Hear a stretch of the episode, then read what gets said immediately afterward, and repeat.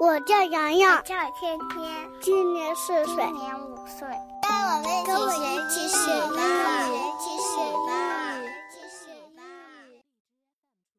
欢迎来到荔枝 FM，洋洋天天学英语。我是蜜蜂小姐。在上一期节目中，我们聊了有关于日期和节日的一些英语。Date，日期，日子。What's the date？今天几号？It's December eighteenth，是十二月十八日。Christmas Day，圣诞节。No，知道。I know that，我知道。Present，礼物。Christmas present，圣诞节礼物。Promise，承诺，保证。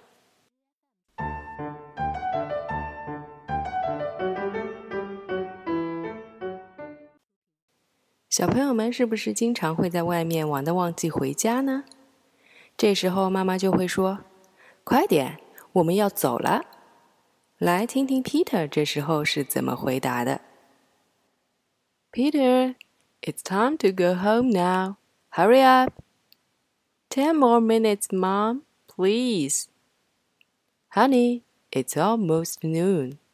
We have to go home and make lunch for your sister. I bet she will hang around with her mates after school.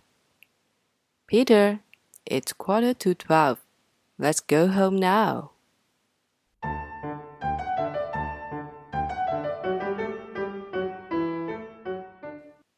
妈妈叫 Peter，现在该回家了，快一点。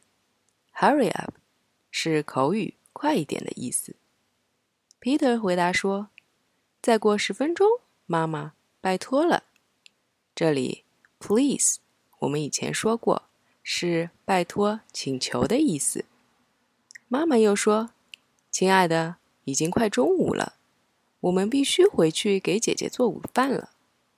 ”Noon 是中午的意思，make lunch 就是做午饭。而 Peter 又说：“我打赌姐姐放学后一定和她的同学在闲逛。” Hang around 是闲逛、闲荡的意思。于是妈妈说：“Peter，已经十一点四十五分了，我们回家吧。”Quarter to twelve 是十一点四十五分。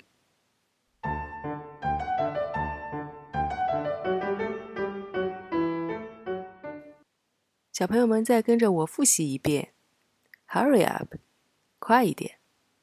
Noon，中午。Make lunch，做午饭。Hang around，闲逛、闲荡。Quarter to twelve，十一点四十五分。你学会了吗？Peter, it's time to go home now. Hurry up. Ten more minutes, Mom, please. Honey, it's almost noon. We have to go home and make lunch for your sister. I bet she will hang around with her mate after school. Peter is quarter to twelve. Let's go home now.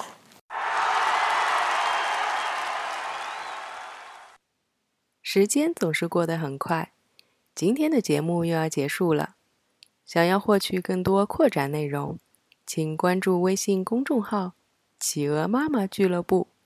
感谢你的收听，我们下期再见。我在悉尼，我在上海，我在 FM 幺七五八七零。洋洋，天天学英语。